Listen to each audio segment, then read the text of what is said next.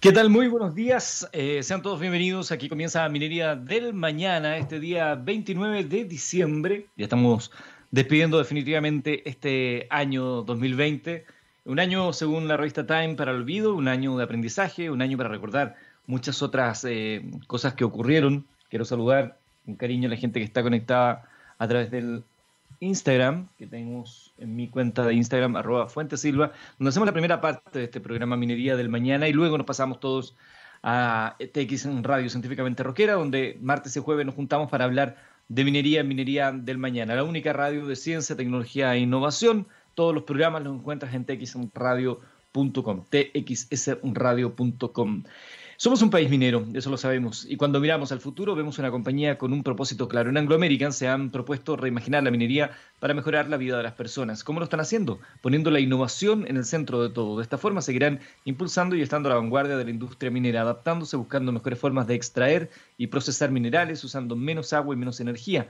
El futuro está cada vez más cerca. Anglo American, personas que marcan la diferencia en minería nos permite estar en minería del mañana, lo mismo que 360, una organización que brinda servicios y productos en las áreas de comunicaciones industriales, automatización y tecnologías operacionales. Con más de 28 años de experiencia, nacimos prestando servicios a la industria minera y nos hemos expandido a todos los sectores privados y públicos que abordan desafíos digitales complejos. Nos definimos como integradores tecnológicos enfocados en desarrollar soluciones alineadas con la estrategia digital de nuestros clientes que permiten reducir los costos operacionales, mejorando la productividad, la eficiencia y la capacidad de sus equipos. Nuestras fortalezas, dicen, son respuestas ágiles y flexibles a las necesidades del cliente con altos estándares de calidad, métodos de trabajo rigurosos, un fuerte compromiso con la seguridad de nuestros colaboradores y la preservación del medio ambiente. 360 también es parte de los importantes auspiciadores que tenemos martes y jueves acá en Minería del Mañana. Estaremos hablando hoy día con Emilio de Giacomo, socio fundador de Auris Consulting, profesor de la Universidad de Chile además, para hablar de las tendencias en minería para este año 2021 que está al porto. Así también nos visitará Eduardo Nilo, presidente para Sudamérica de Metso Autec, ingeniero civil mecánico. Estas dos empresas finlandesas se terminaron de funcionar en julio de este año, claro, Em, y vamos a hablar un poco de cómo se fue produciendo esa fusión, cuáles son los alcances que tiene esta fusión para el mercado eh, nacional y algunas eh, situaciones bien interesantes como por ejemplo la certificación NSH 3262 que tiene que ver con la equidad de género, conciliación de la vida laboral, familiar y personal, entre otras cosas que estaremos hablando con Eduardo. Pero antes... Vamos también a las informaciones del ámbito minero, que forman parte también siempre de nuestro programa. Eh, una empresa de larga tradición en nuestro país como Salfa ha presentado recientemente su nueva imagen corporativa. Eh, el mensaje central de este cambio se plasma en la entrega de soluciones de confianza. La empresa Salinas y Fabres, eso es Salfa, cuenta con más de 80 años de experiencia en ventas y servicio de vehículos livianos, camiones, maquinaria, motores industriales, partes y accesorios, por lo que recientemente decidió aportar y adaptar su imagen a los nuevos tiempos sobre los pilares que forman la columna vertebral de la compañía, calidad, confianza y cercanía. La modernización de la imagen es consecuencia lógica de esta cultura organizacional precedente, con directrices y principios muy claros que orientan a la flexibilidad para adaptarse a los cambios de mercado de los consumidores y de la sociedad en su conjunto. Podrán eh, ver en las páginas web el nuevo logo de Salfa, que mantiene una tipografía y tiene también una suerte de globo terráqueo eh, en tres colores, azules y rojos, eh, hablando también un poco del concepto de globalización. Pedro Pablo González del Riego, gerente de marketing de Salfa, comentó que la imagen de nuestra marca tiene que ser uno de los factores que nos ayude a transmitir la confianza y cercanía, tiene que ser coherente con lo que entregamos, con lo que hacemos y con cómo estamos funcionando por dentro. Otra información tiene que ver con la minera Coyahuasi, que mm, entrega los primeros aportes a 70 emprendedores del sector turismo. Los aportes se enmarcan en el programa Plan Impulso Tarapacá, que busca dinamizar la actividad de sectores económicos afectados por la pandemia. Así, la compañía minera Doña Inés de Cuevayaguasi realizó la primera entrega de fondos de este plan, beneficiando a 70 emprendedores principalmente del área de turismo, proceso en donde postularon más de 600 eh, postulaciones de micro y pequeñas empresas de distintas comunas de la región. El objetivo de la iniciativa, ¿se acuerdan que nosotros habíamos hablado de, este, de esta iniciativa tiempo atrás? Bueno, ahora ya están los resultados. El objetivo de la iniciativa busca contribuir a la reactivación de las MIPIMES afectadas por las restricciones de funcionamiento en el contexto de la pandemia, apoyando cerca de 900 emprendedores y la recuperación de aproximadamente 3.000 empleos en la región de Tarapacá. La ceremonia de adjudicación se realizó en el Museo Corbeta Esmeralda, bajo estrictos protocolos sanitarios y un aforo reducido, contando con la presencia de ejecutivos de Coyahuasi, los seremes de Economía y Minería Néstor Jofré y Gonzalo Vidal respectivamente, quienes entregaron en forma presencial y simbólica los aportes a seis representantes del sector gastronómico y turístico. Tras la entrega, todos los beneficiados podrán adquirir insumos para dar continuidad a sus negocios, eh, sustentar sueldos de sus trabajadores y saldar deudas generadas por meses de inactividad. A causa de los efectos del COVID-19, este beneficio para los 70 emprendedores se traduce en un impacto directo para más de 246 trabajadores quienes verán asegurados sus puestos de trabajo. Muy buena noticia vinculada entonces a la minería. Seguimos, porque una minería peruana, en esto en el ámbito internacional, apuesta por el desarrollo de nuevos proyectos para su recuperación. El país cuenta con una cartera de siete proyectos mineros que comenzarán sus labores de construcción con inversiones de 3.577 millones de dólares. En medio del desarrollo de la emergencia sanitaria generada por el COVID-19, Perú comenzó sus fases de reanudación de actividad. Recordemos que Perú, a diferencia de Chile, detuvo su actividad minera esto aproximadamente desde mayo del presente año, en donde se aceleró la producción y de igual manera el sector minero puso énfasis en aquello. Cabe destacar que desde dicho mes, mayo del año del presente año, ya casi digo año pasado, estoy ya pensando en el 2021, desde el mes de mayo, la actividad minera registró una recuperación gradual, ya que disminuyó 49,9% en mayo para luego mejorar sus índices a partir de junio, con una baja de 13,55, 6,41 en julio, 10,22 en agosto, 10,88 en septiembre y 1,08 en octubre, según información del Instituto Nacional de Estadísticas e Informática, INEI, del Perú.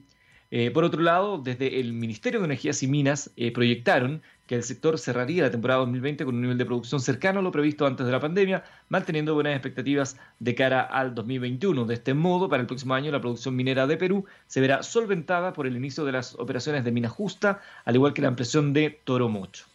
A su vez, el país cuenta con una cartera de siete proyectos mineros que comenzarán sus labores de construcción con esta inversión de 3.577 millones de dólares, en donde destaca Yanacocha Sulfuros, uno de los proyectos más importantes en Perú para los próximos cinco años, con una inversión solamente ahí de 2.100 millones de dólares. También se espera el inicio de las obras del proyecto Corani, con una inversión de 579 millones de dólares, la iniciativa Aurífera San Gabriel, con 422 millones de dólares en inversión, y finalmente la ampliación de ICA de Minera Shoxin, Perú, por un 140 millones de dólares.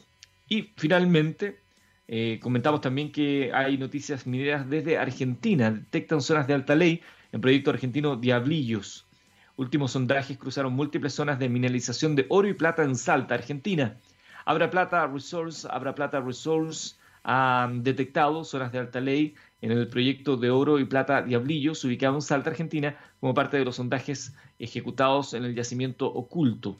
En un comunicado, la firma indicó que uno de los pozos se perforó a una profundidad total de 610 metros y cruzó múltiples zonas de mineralización de oro y plata, extendiéndola dentro de la zona de óxido de profundidad y evidenciando el potencial de la mineralización adicional de oro de alta ley en la zona de sulfuro. A la fecha se han perforado 14 pozos dinamita en zona oculto y la compañía ha invertido más de 40 millones de dólares en explorar la continuidad de la mineralización de oro hacia el noreste de la propiedad. Abra Plata estima anunciar nuevos resultados durante el mes de enero. Se está moviendo el ámbito minero no solamente en Chile, sino que también en Perú y como podemos ver aquí a través de Oro y Plata en Diablillos, Argentina.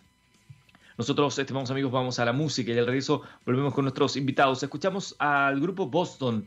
Esto se llama Peace of Mind. Son las 10 de la mañana con 11 minutos. Estás en vivo en TX Radio Científicamente Rockera.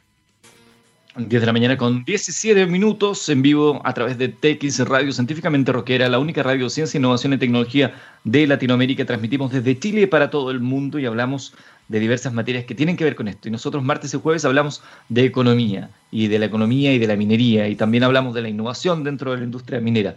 Está ya con nosotros Emilio de Giacomo, él es socio fundador de Auris Consulting, además es profesor de la Universidad de Chile. Bienvenido Emilio, muchas gracias por acompañarnos. Muchas gracias Eduardo por la invitación. Un gusto saludarte, Emilio. Ya vamos a hablar de tendencias de minería para este 2021, pero antes me gustaría preguntarte cómo se cruza tu vida eh, con el mundo de la minería, Emilio. Bueno, mira, Eduardo, como, como habrás notado, yo soy argentino. Eso no es, un, es, un, sello que no puedo evitar con, con el tono de mi voz. Eh, yo hace 18 años que estoy en Chile eh, y me crucé con la minería primero por el amor. Este, mi esposa es chilena, yo la conocí a ella en el año 2000 en Buenos Aires. Eh, trabajábamos ambos en una empresa de consultoría internacional, viajábamos por el mundo y nos fuimos enamorando y en el año 2002 decidimos venirnos para Chile. estábamos, ya habíamos decidido casarnos, decidimos hacer un cambio de folio en nuestra, en nuestra vida y decidimos venirnos para Chile. En ese, en ese momento empecé, empecé a hacer, obviamente, consultoría en Chile. Hasta ese momento había trabajado en, múltiples industrias, salvo la minería. Este, y obviamente en Chile uno cuando empieza a hacer el ranking de industrias y ve que la número uno por lejos es la minería, uno no puede trabajar en consultoría o asesorando empresas si no está vinculado de una u otra manera a esta industria.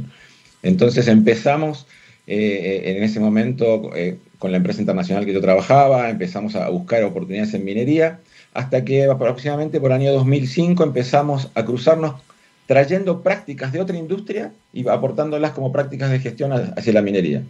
Y desde el 2005 a la fecha no hemos parado de trabajar en minería. Nosotros en el año 2010 fundamos Auris con, con otros dos socios eh, y desde entonces para nosotros la minería es uno de los sectores más relevantes y en los cuales estamos aportando y aprendiendo mucho también. Bueno, de hecho el nombre Auris invoca mucho la minería. Exacto, viene un poco de, lo áureo, viene, tiene las dos lógicas, viene de la, lógica de lo, áureo relacionado al oro, pero también de la proporción áurea, de, entender las relaciones estéticas y perfectas que, nosotros intentamos alcanzar, que es un poco nuestro sello en, lo que buscamos, es ese sello de perfección, de tratar de hacer las cosas de la mejor manera posible. Entonces, me imagino, ya ahí algo empiezas a, plantear, ¿no? El cómo nace Auris. Y en ese, en ese primer instante, año 2010, los tres socios, eh, la idea que tenían ustedes del trabajo que iban a desarrollar en Auris versus lo que hoy están desarrollando al año 2020, ¿dista mucho? ¿Hubo mucho cambio en el camino? Sí, sí, para nosotros significativo. Nosotros cuando fundamos Auris, cada uno de los socios veníamos de empresas internacionales de consultoría y lo que intentábamos era aportar metodologías internacionales con una lógica de aplicación local, o sea, aplicar las mejores metodologías y prácticas en una lógica de un equipo local, potenciado y muy flexible y dinámico. Eh, al principio, la verdad que nosotros pretendíamos trabajar con empresas medianas y con empresas eh, mucho más cercanas a nosotros. Y, lo cierto es que el tiempo nos fue llevando a, trabajar con la, gran industria minera eh, nos fue absorbiendo y, nosotros nos fuimos apasionando con el tema, nos fuimos eh, volcando a, tratar de aportar y seguir en este proceso de aprendizaje e ir aportando. Cuando empezamos en el año 2010, el foco central estaba en temas tradicionales, gestión, estrategia, organización, pero había ya un incipiente semilla de temas mucho más avanzados que tenían que ver con temas más innovadores ya había empresas que ya estaban avanzando en, instalar y sistematizar la innovación como una forma de operar normalmente. Y desde ese espíritu de innovación también empezaba a aparecer la tecnología como un gran habilitador. Y es ahí donde nos fuimos conectando, eh, diría de manera bastante profunda, en, todo el proceso de digitalización y transformación digital que se viene viviendo en Chile ya desde, ese, entonces. Y, obviamente ahora con, con esta crisis sanitaria, con esta pandemia, todo se ve mucho más este, profundizado y mucho más este, amplificado. Vamos a hablar de tendencias mineras eh, junto a nuestro primer invitado del día de hoy, Emilio de Giacomo, socio fundador de Auris Consulting, porque esa primera, ¿cómo llamarlo? Esa primera ola de digitalización que buscaba automatizar, generar eh, labores remotas desde ciertos lugares, en, en, ciertas actividades, ya fue quedando un poco atrás, ¿no? Hoy lo que lo que la lleva, por decirlo así en un lenguaje coloquial, son los centros integrados de operaciones. Y ustedes ahí han ido desarrollando también una mirada. Contémonos, hablemosle un poco a la gente, ¿cómo, cómo ven ustedes ese transitar y qué son finalmente estos centros integrados de operaciones? Perfecto. Mira, te, quiero dar un poco de información de contexto y, también como eh, alinear lenguaje para, para entender de dónde venimos, dónde estamos y hacia dónde vamos. Fantástico. Este, mira, el centro, un centro integrado de operaciones, estas salas integradas, en rigor son un medio, eh, eh, y hoy se está entendiendo que, es así. Pero para entenderlos del por qué y hacia dónde van, yo creo que es importante entender el concepto de transformación digital que subyace a esto. Eh, y hay un concepto que ha ido evolucionando, y a mí me gusta siempre ejemplificarlo, tengo ahí algunas desviaciones de, las clases también que uno que da, entonces intenta, intenta entender los conceptos. Y creo que para un consultor es muy bueno. Y, en Auris siempre nosotros intentamos tratar de conceptualizar para poder replicar. Y para nosotros es importante ese concepto. Hoy o hasta ahora el proceso de digitalización estaba muy visto desde la tecnología y se habla, se habla mucho de digitalizar el proceso y que básicamente es asignar recursos para incorporar tecnologías a los procesos. Eh, y hay un fuerte eh, esfuerzo en, incorporar, en seleccionar tecnologías apropiadas para incorporarlas en los procesos. Pero en rigor, la real transformación digital no está en esa incorporación de la, de la tecnología, que hoy es tecnología que está cada vez más democratizada, cada vez más disponible, más accesible a la mayoría de las empresas, sino que la real transformación está en cómo transformamos esa tecnología en valor. Y eso implica un cambio, ya no solo de saber escoger y seleccionar e instalar la tecnología, sino que implica un cambio sustancial en la forma de cómo hacemos las cosas. Mm. Es un cambio que se subyace en cambios en los procesos, en cómo nos estructuramos, en las prácticas que nosotros aplicamos, en las capacidades que necesitamos y por lo tanto un cambio cultural. Entonces la transformación digital el gran desafío no es la tecnología, sino que es la gestión del cambio, es la persona. Entonces, uno a priori dice, la tecnologización o la digitalización va a sacar a la persona del centro. Y yo digo todo lo contrario. Cada vez tenemos que poner más a la persona al centro, porque son las personas las que tienen que adaptarse, las que tienen que evolucionar y las que van a hacer las cosas de manera distinta usando un medio, una herramienta que es la tecnología. Entonces, hoy la tecnología no es un fin, es una oportunidad, un medio que nosotros tenemos y podemos utilizar. Y para hacer eso, obviamente tenemos distintas tecnologías. Eh, habrá tecnologías que tienen que ver con eh, tecnologías operacionales que tenemos que instalar en las operaciones. Podemos sensorizar más, podemos automatizar operaciones, autonomizar operaciones, robotizarlas. Este, podemos este, dotar de toda la tecnología de la operación, pero esa tecnología se complementa con otras que también están orientadas a las personas. Son tecnologías que habilitan una nueva forma de interactuar a las personas. Y hoy estamos viviéndolo en esta pandemia. O sea, hoy estamos pudiendo hablar cada uno en su lugar, en su espacio, eh, totalmente conectados, eh, conectados 24/7 de manera totalmente limpia y, simple. Eh, también tenemos dispositivos que nos ayudan a nosotros como personas también en, la gestión diaria de las cosas que hacemos, que nos organizan, que nos permiten conectarnos con otros. Y ahí aparece el concepto del centro integrado. El centro integrado es una herramienta que habilita a personas a operar de manera remota, pero también con una visión integrada del proceso. Pero ese centro, en rigor, no tiene vida si no es por las personas y si no es por los procesos que ocurran en él. Y ese centro obviamente requiere una autopista para que opere, requiere obviamente tecnologías y plataformas y sistemas para que nutran con información para poder tomar decisiones y sobre todo un cerebro. Un cerebro que está cada vez más compartido con la tecnología, donde la analítica avanzada está avanzando a pasos agigantados en cuanto al soporte a la toma de decisiones. Desde ese punto de vista, el foco inicial de los centros era muy fuerte hacia, la hacia remotizar la operación. Y lo que se intentaba era replicar lo que se hacía hoy en un centro remoto. Y hoy estamos todavía en una transición. La tendencia, yo diría que es hacia incluso quebrar la, lógica de un centro integrado de operaciones. La tendencia es pensar hacia una gestión integrada de las operaciones y yendo más allá, una gestión integrada del negocio. Esta gestión integrada lo que nos lleva a nosotros es a utilizar todas las tecnologías desde los procesos para poder gestionarlos de manera integrada de manera colaborativa y con una balance entre la remotización y la presencia física. Entonces, aquí uno puede pensar que funciones que estaban pensadas inicialmente en un centro integrado de operaciones puedan incluso estar siendo operadas desde la casa. Entonces, aparece también el concepto de virtualización de ese centro integrado. Interesante lo que nos está contando Emilio de Giacomo, socio fundador de Auris Consulting. Esta es una empresa que se centra en ayudar a otras compañías a transitar hacia una transformación estratégica reduciendo esas complejidades de gestión, digitalización, aumento de productividad y potenciamiento de los equipos de trabajo. Tú nos acabas de decir algo que es bien importante para entender ese contexto final de la digitalización, que no solamente es un tema de máquinas, de tener el presupuesto para comprar tecnología, que es cada vez más democrática, sino que también hay un cambio cultural. ¿Dónde han encontrado ustedes más resistencia? ¿En generar los presupuestos para invertir en, la tecnología necesaria o en el proceso humano de adaptarse a esta revolución ante el legítimo temor de quedar excluido? No, sin duda la resistencia es una resistencia humana. Y una resistencia humana que se traduce en la resistencia particular de cada persona, pero también en la resistencia de los sistemas que esas personas instalaron en una industria sumamente tradicional. Pensemos que la minería de hace 100 años ha, evolucionado, pero no ha tenido saltos drásticos o saltos cuánticos importantes. Eh, y es una industria más bien de raíz analógica, es una industria física en cuanto a movimiento, a, movimiento y a procesamiento de, elementos físicos. Y los procesos tienen una visibilidad también hacia lo físico, pero también con una visión de muy largo plazo.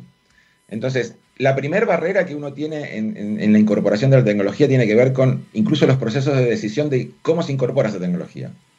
Pensemos que la minería, en cuanto a su desarrollo, son proyectos de muchos años, de altísimas inversiones, que obviamente tienen que minimizar el riesgo a su menor expresión.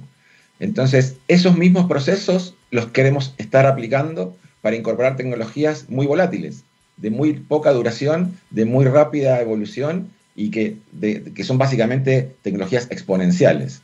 Entonces aquí conviven dos mundos, un mundo lineal, que es el mundo físico tradicional, con el mundo exponencial. Y ahí ya tenemos una diferencia de, de apreciación. Entonces, en esa dinámica, los procesos todavía no se adaptaron hacia esta dinámica exponencial. Entonces, por ejemplo, si quiero tomar decisiones sobre inversión en tecnología, muchas veces las empresas lo hacen pasar por los mismos procesos de toma de decisiones para las inversiones significativas y con larga, con larga duración. Y ahora, en rigor, muchas de esas inversiones pueden incluso llegar a fracasar. Por lo tanto, tenemos que avanzar a procesos muy, mucho más relacionados hacia la innovación, donde tenemos que gestionar la falla y el fracaso y el riesgo de una manera distinta. Y aquí la pandemia sí fue un catalizador importante. O sea, este, esta, esta crisis sanitaria o esta coyuntura habilitó el tomar riesgos. Y por eso creo que es uno de los mayores gestores del cambio que puede tener la minería, porque dio espacios para gestionar el riesgo. Entonces, personas que también tienen una experiencia que, que se querían imponer, entre comillas, a la tecnología, hoy, ante la necesidad imperiosa de hacer las cosas totalmente distintas, dieron el espacio al riesgo y a confiar en la tecnología, en lo que la tecnología les puede dar como herramienta. Entonces, ese cambio en los sistemas y ese cambio en las personas es lo que yo, en mi opinión personal, y en Auris lo hemos visto evolucionar de esa manera, creemos que es una perfecta base para lo que viene. Y desde ese punto de vista, esta crisis que afecta a todo el mundo y que tiene todas las cosas negativas, dentro de la mirada positiva lo vemos como una oportunidad para realmente tener la semilla del cambio que se necesita.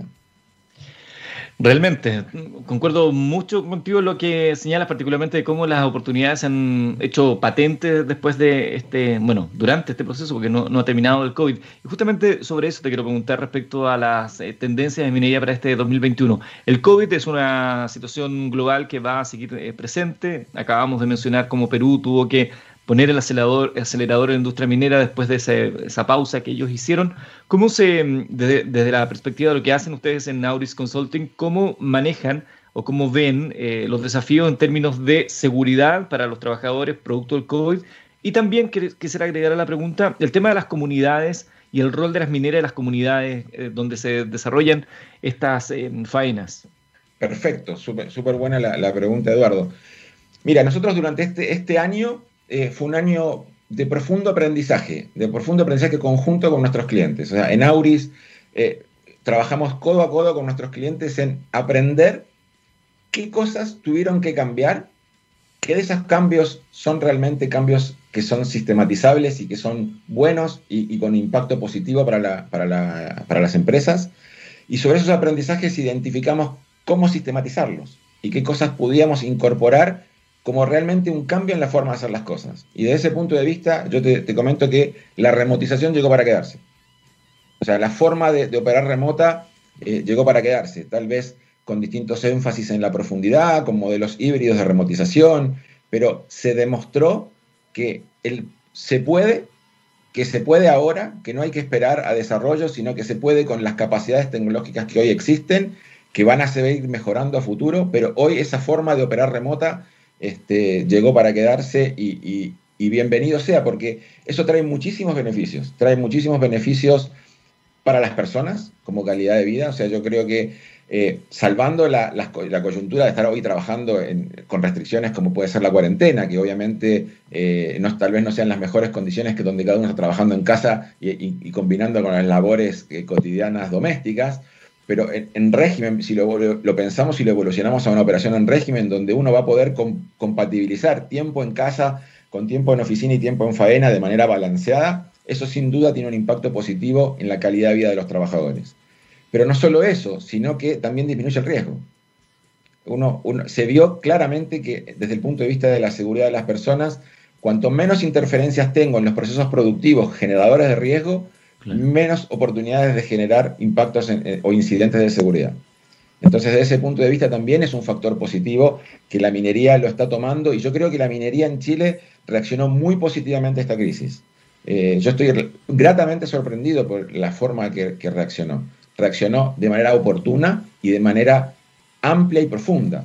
O sea, se tomaron decisiones que permitieron cuidar la salud de los trabajadores, mantener una habitabilidad segura de los que sí tenían que trabajar en faena y manteniendo la continuidad operacional.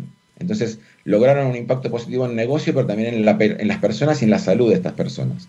Desde ese punto de vista, la remotización nos da un, impacto positivo en la seguridad, pero también es, nos da un impacto positivo en la inclusividad. O sea, nos permite tener mayor inclusión. Si nosotros podemos tener puestos de trabajo remotos, nos da mejor acceso, por ejemplo, a personas con discapacidades diferenciales, nos da mayor acceso a la mujer en la compatibilidad justamente de esas tareas domésticas con las tareas profesionales. Entonces le abre un mundo a la gestión de talento ampliada a la minería que, es muy positiva. Y esto se conecta con lo que tú preguntabas sobre el tema de las comunidades. Eh, yo creo que esta eh, amplitud que la, minería está teniendo a nivel de, footprint de, operación lo está haciendo muy orientada y pensando profundamente en cómo también mantener el aporte en las comunidades. Yo he visto en este último año una preocupación genuina de los ejecutivos de, diversas mineras en cómo apoyar y cómo transformar a la compañía minera en un aporte de valor no solo hacia el negocio, sino hacia las comunidades también. Entonces, en, este, en, este, en esta nueva forma de trabajo, las comunidades tienen una participación activa, tienen una participación activa como partícipes directos en, la gestión de algunos procesos, pero también como miembros de una comunidad que las mineras están aportando valor de manera significativa. Muy interesante los temas que estamos conversando con Emilio de Giacomo, socio fundador de Auris Consulting y profesor de la Universidad de Chile. Emilio, nos ha pillado el tiempo, quiero agradecer tu presencia acá y espero que nos volvamos a encontrar en otro capítulo de Minería del Mañana. Con todo gusto, Eduardo, muchas gracias por la invitación, un agrado haber compartido con ustedes y dispuesto para siempre. Muchísimas gracias. Vamos a la música. Escuchamos a The Door con Roadhouse Blues y al regreso seguimos conversando, esta vez con Eduardo Nilo, presidente de Sudamérica para Sudamérica de Mezzo Autec.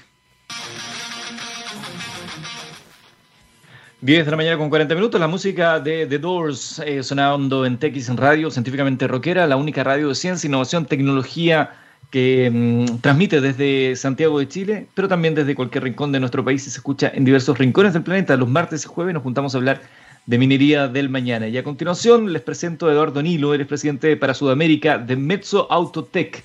Bienvenido Eduardo, gusto de saludarte. Muchas gracias Eduardo por la invitación y estar hoy día con ustedes. Hablemos de esta fusión, Mezzo Autotech, empresa finlandesa, ¿no? Más de 100 años de historia, eh, se termina de desarrollar esta fusión en julio de este año que se está despidiendo. Eh, ¿Cómo nace y cómo se produjo esta fusión de dos grandes empresas? Mira, primero estamos muy contentos de esta etapa, un, hito histórico en ambas compañías, y tú lo mencionabas muy bien, son compañías con tradición, Mezzo 150 años y Autotech también más de 100 años, ambos expertos y muy complementarios, pues si uno mira Mezzo en general, nosotros éramos muy fuertes en toda la visión de lo que es moliente y chancado, más de la mitad de los equipos del mundo son nuestros a nivel mundial. Y Autotech desarrolló de alguna manera toda la tecnología hacia lo que era flotación. Entonces, fíjate que esta combinación junta tecnología y la junta en todas empresas que son de origen finlandés, así que cultura, muchas cosas en común.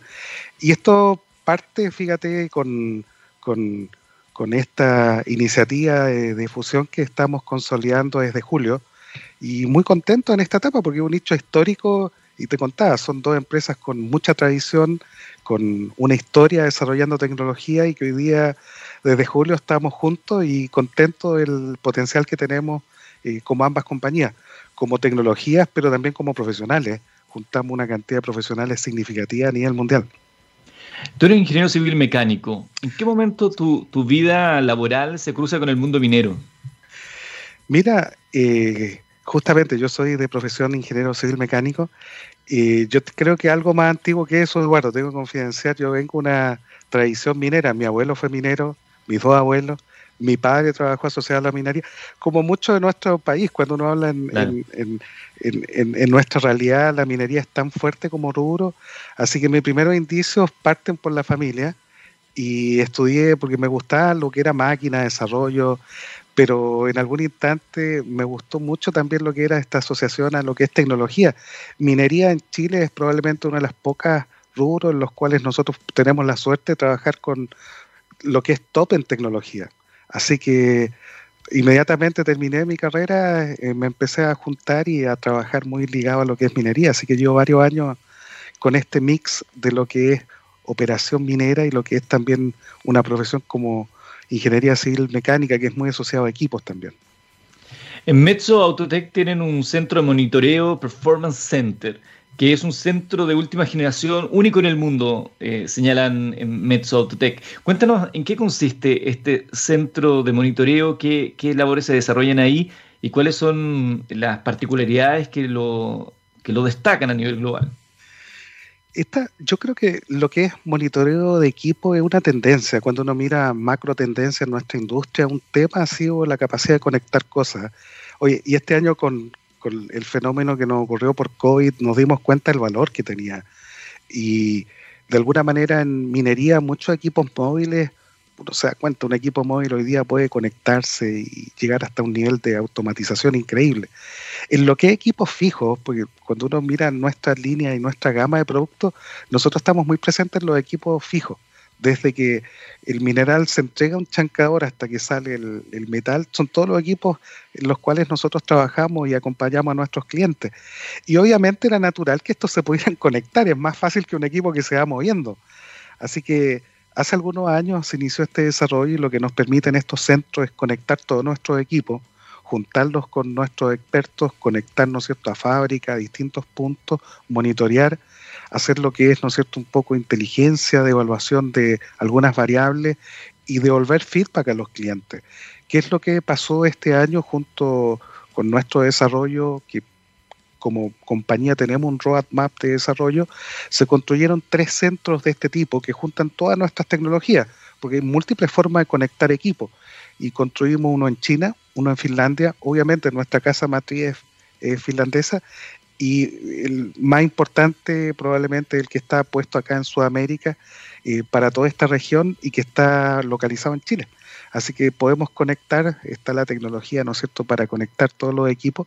Solo este año sumamos más de 900 equipos conectados y yo encuentro apasionante porque tú puedes conectar y empezar a construir distintos niveles y conectar en distintas partes del mundo. Y hoy día, básicamente, todas las faenas estando conectables, ¿no es cierto?, a, a una web, son factibles conectar de inmediato a estos centros de tecnología y desarrollo. Bueno, tú hablabas que una tendencia, algo hablábamos antes con Emilio de Giacomo de Auris Consulting respecto a lo mismo, ¿no? Estos, estos eh, centros unificados de control y también lo que implica para las personas que están ahí eh, este trabajo mancomunado entre el análisis de los datos, la, la remotización, pero también el, el rol del, del, ser humano dentro de todo este eh, dentro de todo este mundo. Y me imagino que esto, así como tú lo señalas, que es tendencia, va a ser cada vez eh, mayor, considerando los eh, saltos cuánticos que se esperan en materia de anchos de banda, el, arribo del 5G y mm, tecnologías de ese tipo. Desde nuestra visión, el tema tecnológico, Eduardo, está resuelto. Eh, ahora está el tema de cómo implementarlo y Emilio, que es un experto también, lo conozco hace años, probablemente in, integraron ese tema. ¿Qué está habilitando esto? Yo creo que también hay que verle un factor súper positivo. Si tú lo miras, yo estoy algo mayor que ustedes, eh, pasando un ciclo de edad, a veces es complejo subir una faena minera, examen de altura, ¿no es cierto?, restricciones, pero es increíble cómo esto te va a habilitar también el juntar expertos en distintos puntos que pueden dar un tremendo aporte. Así que yo creo que también, fíjate, el tema tecnológico estando resuelto, ahora nos permite abrir un tremendo camino a lo que es un poco diversidad, porque también tú podrás darte cuenta que por distintos motivos, por ejemplo, habilitar mujeres trabajando en distintos puntos y teniendo un tremendo valor en la minería, también gente con algo de edad mayor también podrían conectarse en estos centros y entregar un tremendo valor. Entonces, nosotros creemos que es una puerta tecnológica, pero también una puerta que nos abre un montón de caminos hacia diversidad y agregar valor en distintos, en distintos focos. Entonces, yo creo que tiene un valor tecnológico, un valor en productividad, y este valor en la diversidad creemos que es un valor, fíjate, a destacarlo. Creemos que nos permite un montón de, valor adicional. De hecho, nada mejor que predicar con el ejemplo, y yo entiendo que ustedes están en un proceso de certificación en el NSH 3262, que es sobre equidad de género, conciliación de la vida laboral, familiar y personal, ¿no? Justamente.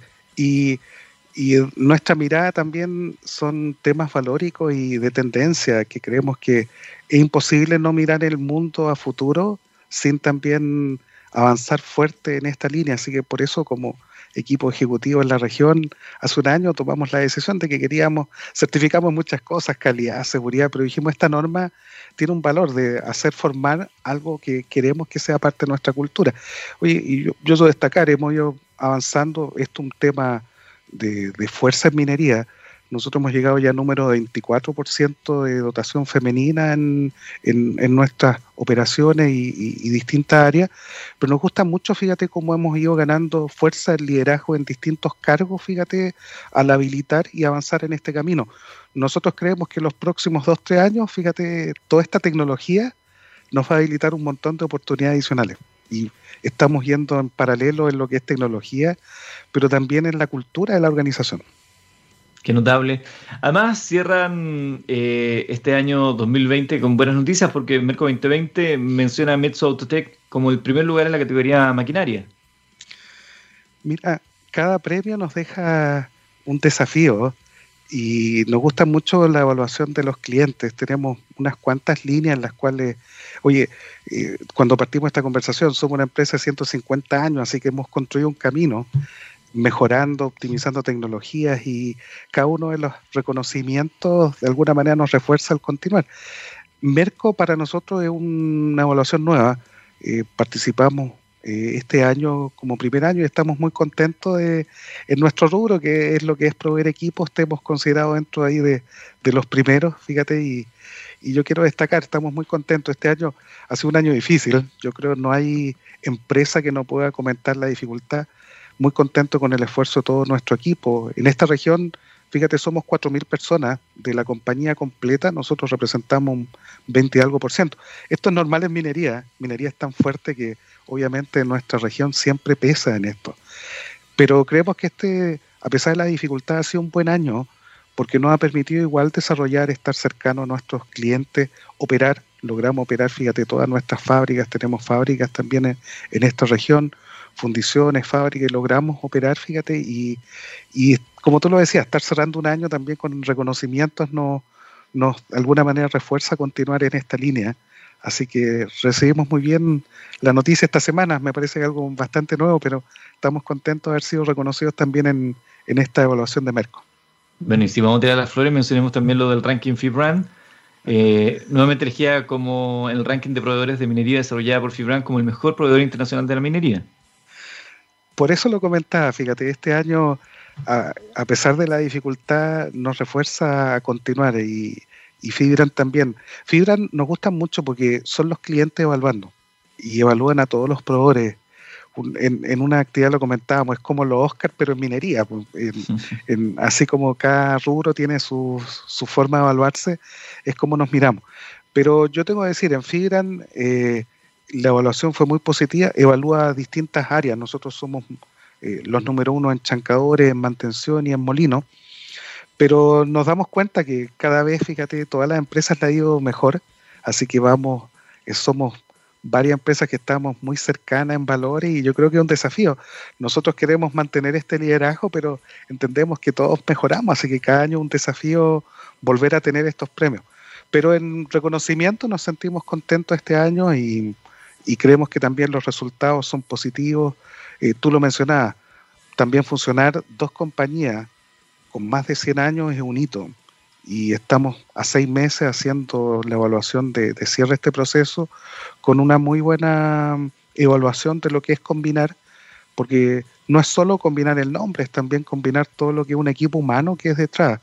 Y siempre que hay integraciones está el lado positivo de los beneficios, pero también a veces, fíjate, una evaluación negativa que puede ser cuando hay reducciones de personal, fíjate, cuando hay sinergia a veces puede tener distintos valores. Y y en nuestro caso una sinergia muy positiva porque eran empresas que complementaban, entonces al complementar lo que ganamos fue cobertura, más mercado, pero hubo una, una integración muy respetuosa y valiosa, lo cual también nos tiene en un buen punto como compañía pensando en lo que viene hacia adelante. Así que estamos muy expectantes, te puedo comentar Eduardo, de, de lo que viene el 2021, 2022 y pensando positivo pensando que la pandemia en algún instante la resolvemos como, como dificultad y, planteando un futuro positivo en los años que vienen. Estamos conversando con Eduardo Nilo, presidente de Sudamérica de Mezzo Autotech. Y eh, cuando hablamos de, la industria minera, un factor bien importante en las discusiones hoy en día y en los focos para, todo tipo de, de, iniciativa en esta industria son las comunidades. Recientemente ustedes han hecho un aporte de una cantidad de computadores a mujeres emprendedoras de eh, la zona norte de, nuestro país. ¿Por qué nace esta necesidad de ustedes también de estar presentes desde, esta, desde este modo, desde este lugar, con la situación que ocurre en las comunidades? Eh, quizás como primer comentario, yo siento que la minería como rubro ha buscado tomar la responsabilidad de ser líder, líder, ¿no es cierto?, en múltiples temas, desarrollo de tecnología, eh, desarrollo comunitario también. Y nosotros siendo proveedor pensamos que es importante también insertarnos en lo que debería ser eh, la importancia de la minería en nuestra región. Entonces, ¿qué estamos haciendo? Buscando complementar y ayudar en, en todos los aspectos sociales que podemos también en nuestra región. Oye, y podemos aportar de distintas formas. Una de las que nos gusta mucho es la creación de trabajo. Eh, también eh, la conexión con fabricación local, porque nosotros somos un proveedor global y en eso tenemos el beneficio, diseñamos tecnología, pero podemos también fabricar en distintos puntos. Y hay muchas cosas que por tecnología están hechas en distintas localidades y genera un beneficio, pero hemos ido también generando mucho lo que es fabricación acá y tenemos una cantidad ya masiva, fíjate, nuestras compras solo en esta región sobrepasan los 20 millones de euros al año ya que estamos comprando acá en forma local. Y en el tema que tú mencionabas, fíjate, nos percatamos que podíamos ayudar un montón de, áreas y, entidades que también tienen mucho aporte. Así que tenemos un plan de RCE que estamos buscando insertarnos en cada una de las comunidades. Nos gusta mucho también buscar comunidades cercanas a donde operamos. Eh, porque también a veces, fíjate, donar cosas sin entender el sentido, sin juntarnos con, fíjate, no es lo mismo, entonces no es solo un fondo. Lo que estamos buscando es buscar acciones que generen un impacto y ayudar, fíjate, no sé, ayudar mejores emprendedoras. Imagínate lo que es fabricar ropa de trabajo. Cuando tenemos 4.000 trabajadores, es bien distinto comprar las 4.000 camisas en China, fíjate, o, o asociarnos a algún proveedor, fíjate, no sé, pues en alguna zona acá local, las mascarillas, fíjate, y con toda la presencia de cobre que teníamos, podíamos hacer muchas mascarillas acá o traerla a otro punto. Entonces hemos estado buscando, fíjate, porque creemos que el trasfondo total de la minería no es solo ingreso per cápita. Hoy día que el, valor del cobre está bueno, tenemos un montón de ingresos. Pero creemos que el valor total está cuando en, en esto de economía circular uno tiene que creerlo. Y fíjate, tú puedes ayudar distintas rubros. Y es particular cuando tú tocas a alguien, yo te contaba algo en lo personal, yo partí viendo a mi abuelo trabajando acá. Yo creo que es increíble cómo tú puedes cambiar la vida de persona. Y fíjate que tu vida cambie por un consejo, por una ayuda, fíjate, por una orientación. Y creemos que es el impacto que logra la minería. Y nosotros somos un actor ahí como, un proveedor, pero creemos que la minería en esto ha logrado una, una evaluación impacto social muy positivo. Cuando uno lo mira en desarrollo, universidades, fíjate, en comunidades, el impacto de la minería siempre es positivo. Eduardo, lo último que te quiero preguntar porque se nos va el tiempo, eh, para este 2021, ¿cuál crees tú que será el granito para la industria minera? Mira, yo creo que el año pasado el ejercicio de Chile y podríamos decir la minera fue increíble en mantener la operación con este nivel de, restricción adicional y estar terminando un año con este nivel de, de eficiencia y productividad es un hito. Creemos que el próximo año se deberían activar varios proyectos y eso también da una mirada a futuro. Hay varios proyectos que están a puertas de aprobación. Obviamente este año la concentración natural fue mantener operación en forma eficiente. Yo creo que era el desafío del año y tiene un ticket súper positivo. Yo creo que el próximo año tiene que haber una mirada cómo seguir creciendo y ahí me toca ver la región, así que veo también Perú, Brasil, distintas áreas. Creemos que el hito de Chile va a ser activar varios proyectos y esto, fíjate, también genera una mirada a futuro. Obviamente va a haber que mantener la eficiencia y la operación y el cuidado de COVID, porque también eh, probablemente vamos a estar medio año al menos con, una condición de mejora. Yo soy optimista, creo que esto lo resolvemos con vacunas y, más cuidado. Sin embargo, también en la parte realista va a ser una etapa ahí y que tenemos que mantener. Así que yo pararía en dos cosas. Primero, continuar con este manejo exitoso y, y mantener la, el autocuidado, porque aquí hay mucho de lo que hacemos como organizaciones, como empresas, pero hay mucho también de lo que hacemos como autocuidado cada uno de nosotros. Así que yo creo que ese probablemente va a ser el hito en la operación y el hito en el desarrollo va a ser los proyectos. Tenemos la, la expectativa de que varios proyectos ahí se activen y con esto también genere un, un, nuevo, un nuevo peldaño en lo que es la minería nacional. Eduardo Nilo, presidente para Sudamérica de Metso Autotech, conversando con nosotros en Minería del Mañana. Muchísimas gracias, Eduardo desearte lo mejor para este año 2021 y a través tuyo a toda la gente en Metso Autotech. Muchas gracias, Eduardo, por, por su tiempo. Un saludo a todo el equipo de Metso que, lo ha hecho muy bien este año y un agradecimiento a ustedes también por, por este espacio, estos minutos y, y contarles nuestra visión de lo que viene y, lo que ha sido este año en el mercado. Muchas gracias. Un gran, un gran gusto. Y nosotros, estimados amigos, nos despedimos. Será ya hasta el próximo año, porque este día jueves no tenemos programa, pero seguiremos acá desde enero siguiendo eh, en estos espacios de conversación sobre minería y las tendencias en TX Radio Científicamente Rockera. Muchas gracias a todos los que nos eh, sintonizan, muchas gracias a nuestros auspiciadores y será hasta la próxima. Gracias Gabriel también en la sala de sonido.